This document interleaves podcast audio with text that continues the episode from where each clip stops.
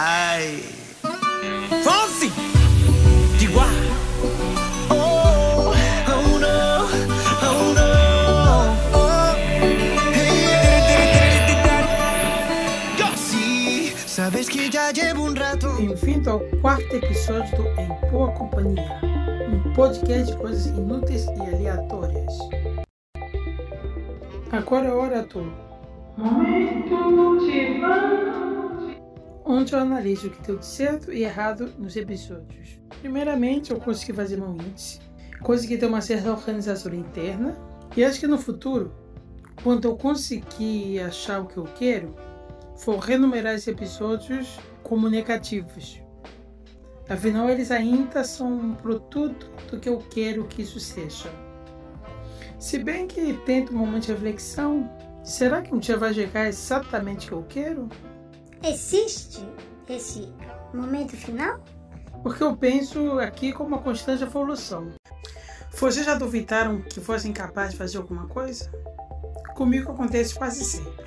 Eu começo a fazer, vejo e tá muito ruim isso aqui. Acho melhor recomeçar. Acho que faz algo errado, que é perda de tempo, que tem 3 bilhões de pessoas que fazem melhor. Provavelmente essa é a população da China. Tá longe, a China tem 1,4 bilhões de pessoas. Portanto, tá aquele desânimo ou barreira da dúvida, que é uma coisa que acredito que deve ocorrer com todo mundo. Acho que nesse caso é melhor dar uma de protagonista de anime shonen e se levantar a cada pancada que toma. Durante as forças, geralmente está adversário falando. Você não é capaz de fazer isso. buscando no fundo da sua alma o real motivo pelo qual você está fazendo a coisa e Novamente clichê de anime shonen. despertando o seu poder interior. Poder interior. Bloqueio criativo. Com certeza todos já tiveram ou vai ter. A menos que você faça um trabalho estritamente mecânico, vai chegar aquela hora que você vai olhar para o papel ou a tela branca Tá, o papel pode estar um pouco amarelado, depende do tempo que você usa, ou, ou a tela pode também estar com poeira. e fica olhando para ela e pensa: o que diabos vou fazer aqui? Será que os alienistas fariam algo? O que será que Deus eu vou fazer aqui? Quando chega esses momentos, acho bom você apenas continuar a nadar. Continue a nadar, continue a nadar, continue a nadar, nada, nada. Até porque, no caso de uma tela de computador, você pode apagar e escrever várias vezes que não vai produzir lixo. E, quanto menos você esperar, tum, temos alguma coisa. Então, acho que o recado realmente é continue a nadar. Isso tá ficando muito aleatório.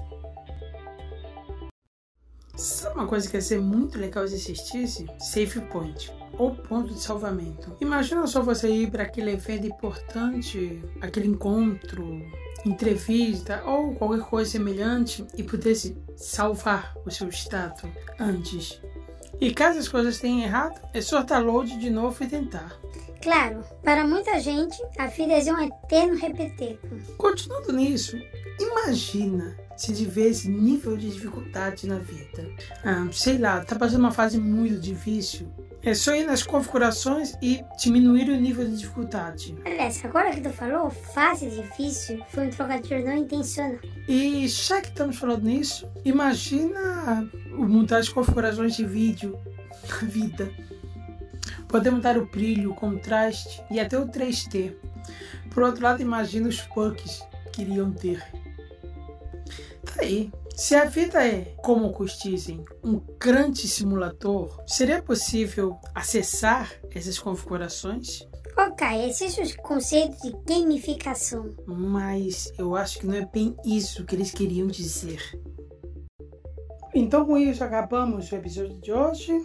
Os recados de sempre. Aliás, quais são os recados sempre? Eu ainda não sei. Até a próxima e cuidem-se.